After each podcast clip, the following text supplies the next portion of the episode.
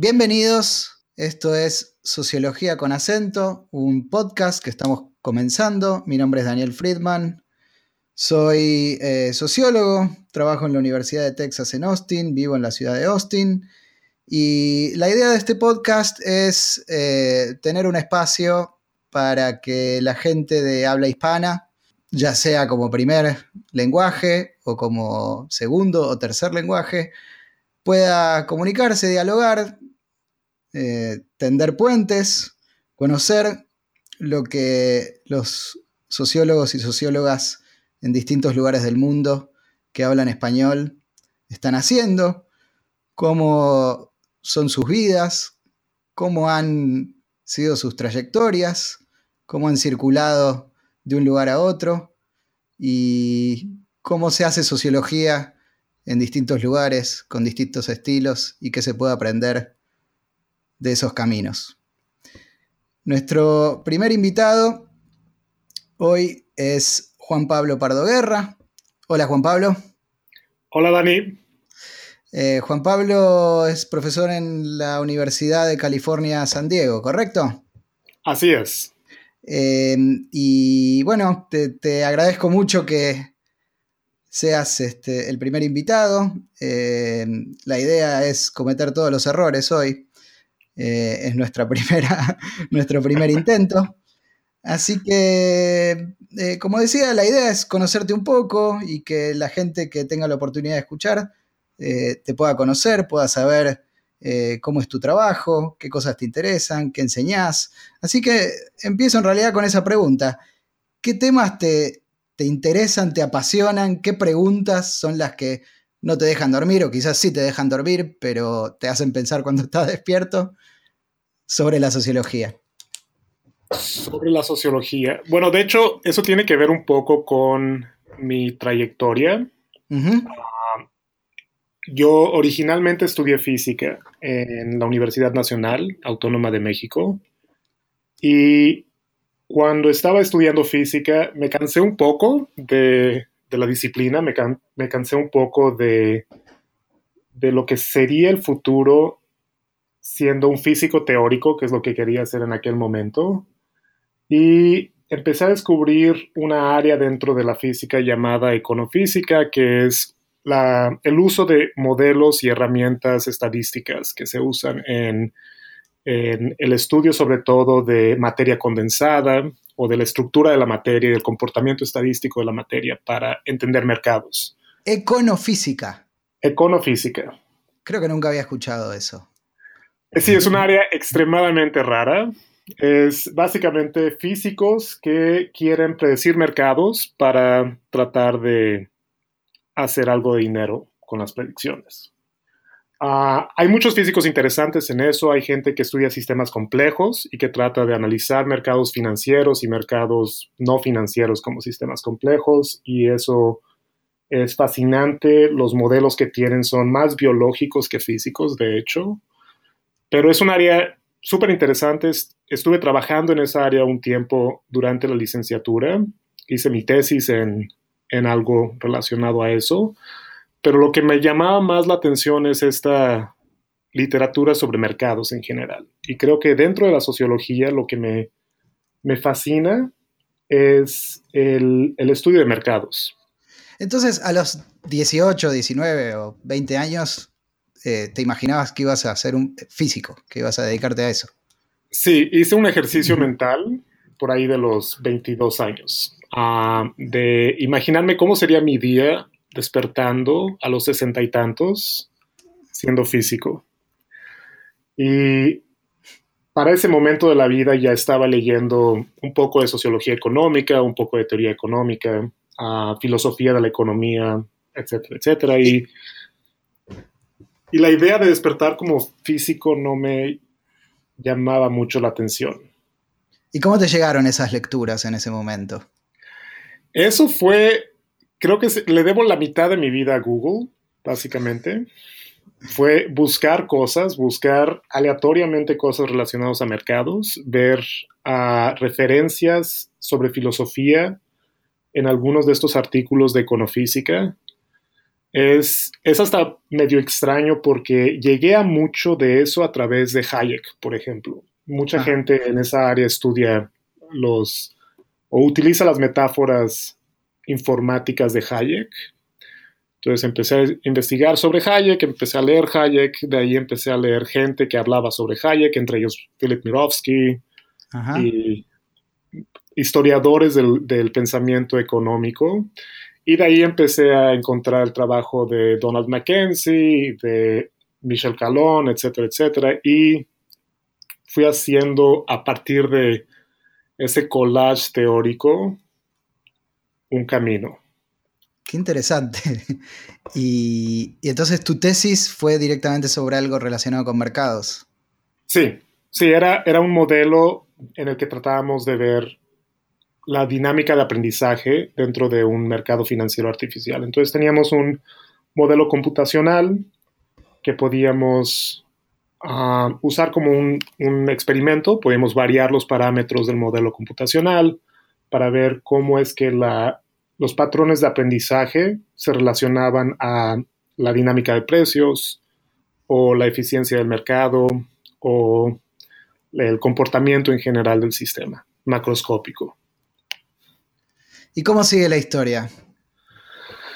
Sigue con varios tropiezos. De, ahí traté de volverme economista, entonces fui economista por seis meses. seis meses de economista.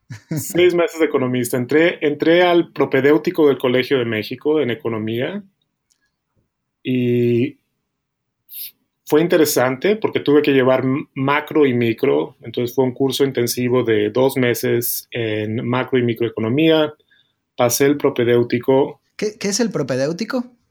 El propedéutico, antes de, ser admitidos al programa de doctorado en el Colegio de México, todos los aspirantes tienen que pasar un examen de admisión y después del examen de admisión, dos meses eh, de clases en las cuales tienen que tener una calificación arriba del 80% u 85%, algo por el estilo para poder entrar formalmente al, doctorado, al programa de doctorado. Entonces, durante esos dos meses te enseñan teoría microeconómica básica, teoría macroeconómica y un poco de estadística. Y fue interesante, lo pasé, ah, me admitieron, pero cuando llegó el momento de entrar me faltaba un papel de la universidad y me dijeron que sin ese papel no podía entrar. Y, o sea, un tropiezo burocrático. Un tropiezo burocrático. Bueno, hay muchas historias que empiezan para bien o para mal con algún tropiezo burocrático, ¿no? Así es. O que este cambian de rumbo de manera crucial. Así es, así es. Y, es una época en la que quería ser economista. También ah, apliqué o solicité al, al doctorado en Oxford que sonaba interesante y también hubo un problema burocrático ahí. en fin, después de muchos tropiezos alrededor de la burocracia, ah, terminé descubriendo estudios de ciencia y tecnología y en particular el trabajo de los sociólogos en ciencia y tecnología sobre mercados y mercados financieros. Y ah, descubrí el trabajo de Donald Mackenzie, conseguí una, bueno, solicité entrar al doctorado en Edimburgo, que es donde Donald Mackenzie está, y conseguí una beca. Que Donald Mackenzie es alguien que, trabajó en ciencia y tecnología durante mucho tiempo y, luego abordó un poco el tema de los mercados financieros y la economía, ¿no? Así es, tiene, tiene un libro clásico, por ejemplo, sobre, las, sobre los sistemas de, de los sistemas para guiar misiles nucleares, que es un libro clásico en el área de estudios de ciencia y tecnología. Ah, tiene un libro, su primer libro fue sobre historia de la estadística, tiene otro sobre la historia de las demostraciones matemáticas en cómputo y el más reciente es el de mercados financieros, donde presenta esta teoría o trabaja con esta teoría que fue propuesta por Michel Calón sobre la performatividad o realizatividad. y No sé si el, libro de Mackenzie eh, se ha traducido o no, pero que se llama An Engine, Not a Camera, una, una usina, no una cámara, que eso es lo que en realidad el, conocimiento económico es, algo que, genera, no solo que refleja, ¿no? Así es, que genera los mundos que, en los que habita, que los economistas no, no describen una realidad objetiva, sino la generan. Es una linda metáfora. Sí. Y entré a Edimburgo y hice el doctorado en Edimburgo. Estuve ahí cinco años. No, seis años. Así es, seis años. O cinco. ¿Y cómo fue, este, digamos, la migración este, personal e intelectual? ¿Cómo es de pronto? Eh, no sé si ya habías tenido alguna experiencia de estudio en el exterior, pero este, te fuiste a un lugar muy distinto de la Ciudad de México, imagino. Sí, fue totalmente diferente tenía un poco de experiencia de, la infancia. Mis padres también son académicos y cuando yo tenía cuatro años hicieron un postdoc en, en los Estados Unidos, en la costa este. Y vivimos en, la costa este por tres años, en los años 80. Y entonces ya tenía alguna experiencia de vivir en, el extranjero. Y eso ayudó fue muy distinto. Eh, obviamente Escocia y Estados Unidos son mundos completamente distintos, pero creo que eso amortiguó un poco la llegada. Lo que, fue, lo que fue raro es que el programa de doctorado en, en el Reino Unido en general es muy independiente no hay clases, hay algunas clases, pero no son clases tan estructuradas como en los Estados Unidos o en México o en, Brasil, que tengo un poco de experiencia ahí. Ah, son clases mucho más abiertas y el trabajo de investigación es totalmente independiente. El estudiante de doctorado está más o menos ¿Cómo, se, cómo, cómo, cómo, qué metáfora sirve ahí? Está la soledad absoluta y dramática. Es, la soledad absoluta y dramática, sí. En realidad esa metáfora se usa para los programas de doctorado en Estados Unidos, que son, eh, digamos, relativamente en comparación con, con el Reino Unido, requiere mucho más control y mucho más contacto con los alumnos. Aún así, es una experiencia dura y solitaria, pero lo que me estás contando es aún más extremo, ¿no? Mucho más extremo. Y es, particularmente difícil dado que el lenguaje, no, no, solo el lenguaje en términos de que estás cambiando de, una trayectoria en español a una trayectoria en inglés, sino el lenguaje en términos de que estás cambiando de disciplinas, es una cosa que, que no es moderada, no hay, no hay como una infraestructura para ayudar a estas transiciones entre disciplinas. Entonces, te tienes que valer por tus propios medios. Es medio, medio ah, aislante eso, un poco dramático. Tienes que leer a Foucault por la primera vez, habiendo leído textos que tienen una estructura. ¿Pasó algo con tu micrófono? Ah, ¿se escucha de nuevo? Ahora se escucha, sí. Decías ah, que tenías que leer a Foucault. Se tiene que leer a Foucault sin experiencia de haber leído humanidades o ciencias sociales. Se tiene que leer a, Habermas también sin esa experiencia. Entonces es, dramático. Es una transición un tanto dramática. Entonces, eh, eh, yo estaba leyendo tu libro, eh, la introducción a tu libro, que, citas muchos de los autores clásicos de la sociología. ¿Cómo fue tu formación en, los clásicos entonces? Porque hay como distintas experiencias y lo que me contás es, se ve difícil. Ah, los clásicos siempre los, los he descubierto o redescubierto a través de los modernos, lo cual es una da una perspectiva muy sesgada de los clásicos. Entonces, de los clásicos... Me refiero al Marx, Weber, Durkheim y demás. Sí. Simmel, etcétera, etcétera. Generalmente llego a los clásicos a través de discusiones contemporáneas. Ajá. Y en ese sentido, mi, mi, mi relación con los clásicos es muy sesgada. Entonces me siento más relacionado, dado mis intereses en mercados, con la obra de Weber, que por ejemplo de Durkheim o, o Simmel. Con Marx tengo unas relaciones extrañas. Pero digo, no, no, eh, en un programa como ese no te, no te sometían al, semestre o al año o, más de, bueno, eh, léase este, eh, todo el Marx o todo el, digamos, un programa orientado hacia tu investigación, ¿no?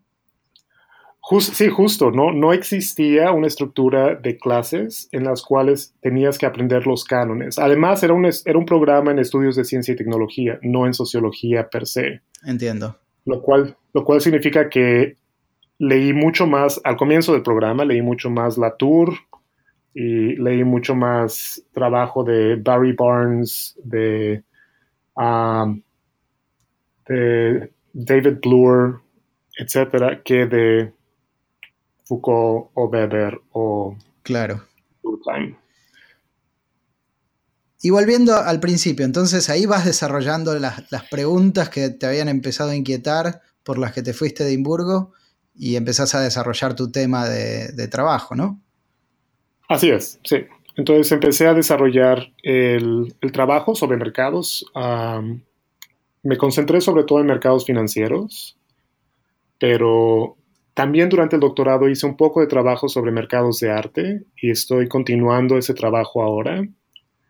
y, lo que me interesa es, o sea, dentro, lo que más me fascina de esta discusión de mercados es estudiar mercados concretos en vez de los mercados abstractos que tanto la economía como la sociología hasta cierto punto tiene como ideales de estudio.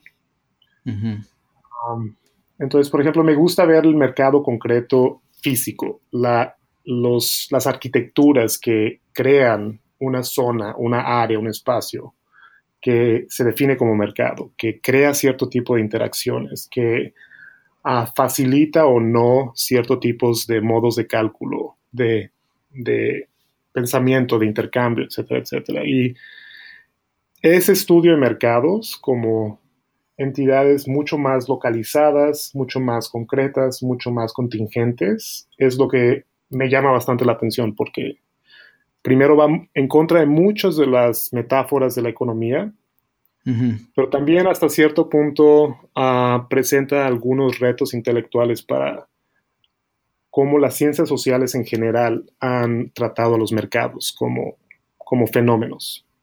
En general hay una, y corregime, una idea de eh, los mercados o bien son eh, una cosa que casi espontáneamente emerge de las necesidades humanas eh, y, por lo tanto es prácticamente un, casi un aspecto de la naturaleza humana y, lo contrario, una especie de, como es más, este, más la visión en la sociología, una cosa corrosiva que destruye lo que verdaderamente une a las personas. Hay, un poco de polarización, ¿no? Sí, completamente. Entonces están los, los que creen, siguiendo metáforas que vienen desde Smith, Adam Smith y, antes de Smith, en los mercados como un resultado natural de la, del comportamiento humano, de que es lo que sucede naturalmente cuando hay asimetrías en la producción en la distribución de, recursos. Y hasta cierto punto hay elementos de esa historia que son interesantes. Los mercados sí surgen históricamente en ciertos momentos, no tienen que ver con una naturaleza humana fundamental, porque tal cosa no existe en cierto sentido. Pero del otro lado está esa metáfora más sociológica de pensar los mercados como instituciones particulares que son creadas con objetivos específicos, que son corrosivas, que son que diluyen hasta cierto punto los lazos sociales, cambian la estructura de la sociedad, etcétera, etcétera. Y esa, esa es una posición que también siento es un tanto extrema. Porque hay una historia en el medio de mercados como objetos. Las computadoras son corrosivas, pero no son corrosivas. El celular con, con programas y apps, etcétera, es una tecnología corrosiva, pero a la vez no lo es. Y si pensamos los mercados como objetos concretos, como tecnologías, entonces surge algo que, una imagen o una metáfora que es más, no centrada, porque no existe un centro ahí, pero una metáfora que uh, posibilita mucho más actuar con los mercados, dentro de los mercados y en contra de los mercados. Eh, tanto, tanto a favor, en y en contra también. Sí, sí, sí. O sea, eh, digamos, la, comprensión de ese proceso es independiente de las, eh, digamos, miradas normativas que distintas personas puedan tener respecto al mercado. Así es, sí.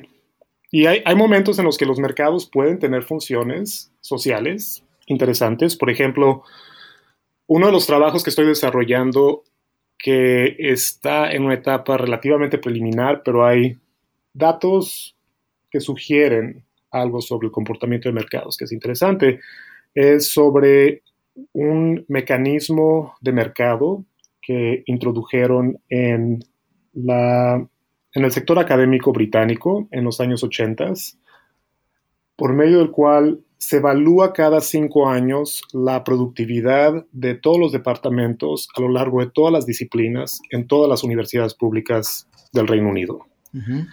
Entonces, cada cinco años hay una evaluación, los departamentos son ah, listados eh, de forma dependiendo de su calidad. Entonces hay departamentos de cuatro estrellas, tres estrellas, dos estrellas, una estrella.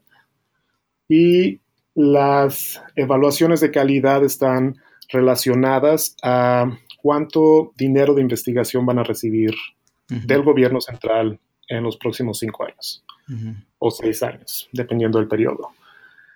Y lo interesante es que eso es como un mecanismo de mercado. Puedes pensar en ese sistema como una subasta formalmente, puedes modelarlo como una subasta en la cual todos los departamentos mandan o envían al jurado que los va a evaluar una propuesta de calidad que es dictaminada y es relacionada con una evaluación numérica.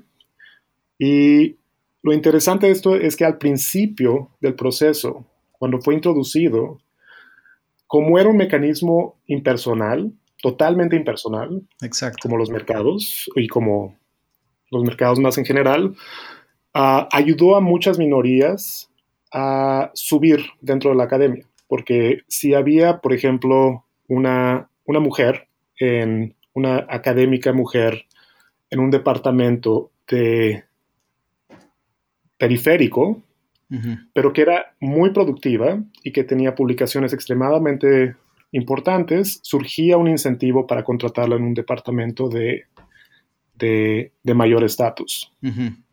Y a los primeros 10, 15 años, más o menos, ese, ese mecanismo de mercado promovió, de hecho, cierto nivel de igualdad en el sistema académico del Reino Unido. Tenemos que ver los datos, todavía hay mucho trabajo estadístico que hacer, etcétera, y, y entrevistas y demás, pero es, parece que es parte de la historia.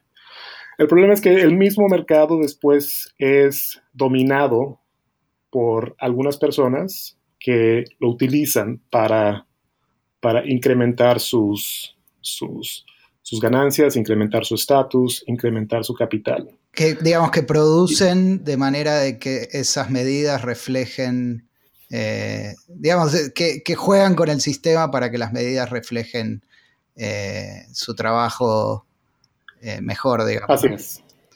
Sí, así es.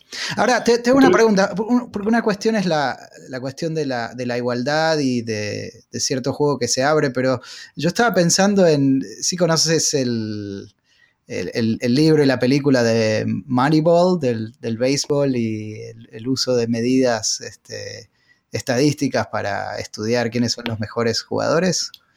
Eh, no he leído el libro. ¿Pero sí viste la película? O sea, hay, algún argumento, eh, creo que lo más, interesante del argumento que se puede hacer sobre eso es que el juego se vuelve peor. El juego se vuelve más aburrido, menos interesante. Porque si no, realmente no importa demasiado. Pero ¿qué pasa con el, con el juego? ¿Se entiende mi pregunta? Sí, se entiende, sí. No, totalmente. Y, pasa lo mismo en en mercados. Entonces, por ejemplo, en mercados financieros, uno de los de las narrativas más dominantes es que hacer finanzas hoy en día es tremendamente aburrido porque tienes que saber mucha estadística, programación. Si quieres realmente ser competitivo, tienes que entender algo de sistemas de cómputo sofisticados. Y eso es extremadamente aburrido si lo comparas con cómo era la vida en los pisos de remate de las bolsas de valores, donde tenías a gente platicando, conversando, saliendo a beber, saliendo a tomar un café, saliendo a tomar una comida, que generaba una comunidad en el piso de remates uh, y que era una comunidad bastante unida. Sí. Y sin embargo, los mercados que existían en los pisos de remates eran increíblemente ineficientes en comparación con los contemporáneos, que son extremadamente eficientes.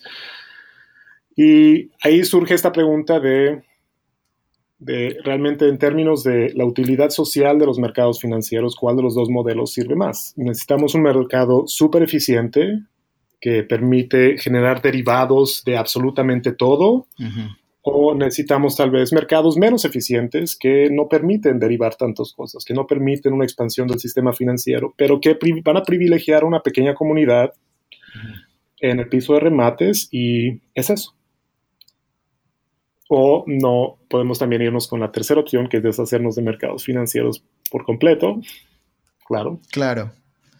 Eh, y contame eh, más específicamente, eh, no nos queda mucho tiempo y quería llegar a, digamos, qué, pasa después con tu, con tu biografía y, cómo llegas al libro en el que estás trabajando en este momento y de qué se trata.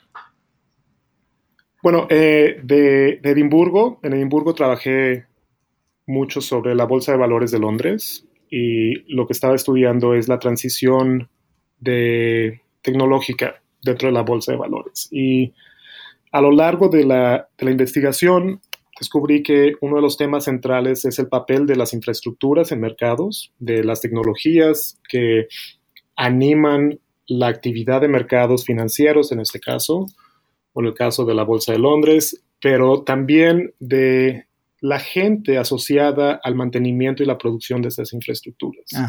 mucho del trabajo se basó en ver quiénes estaban construyendo los mercados, construyendo las tecnologías del mercado y qué efectos tuvieron sobre las trayectorias y las historias del sector financiero. Y a partir de eso seguí desarrollando el proyecto, se convirtió en un proyecto un poco más amplio en el que estudiaba no solo la Bolsa de Londres, sino también un poco del desarrollo del sistema financiero americano. Y eso fue la base del libro. Y son pequeños expertos estos, ¿no? Digamos. Sí, son pequeños expertos, sí. No, no grandes héroes, ¿correcto? No hay grandes héroes en esta historia.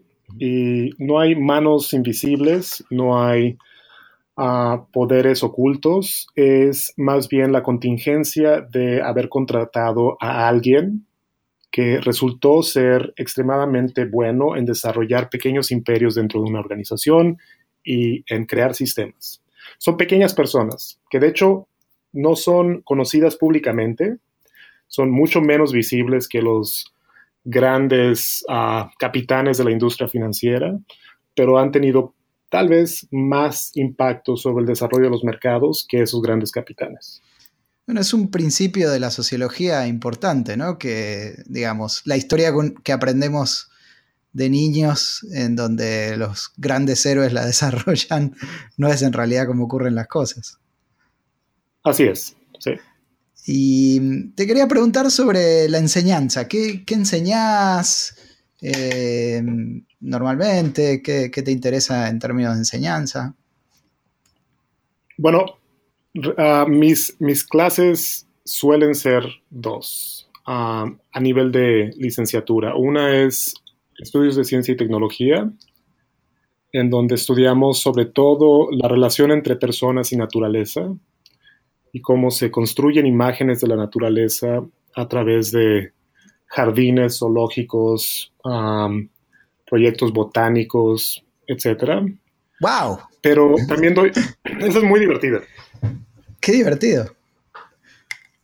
Y también doy una clase de economía y sociedad que eh, recientemente se ha convertido en una clase sobre desigualdad.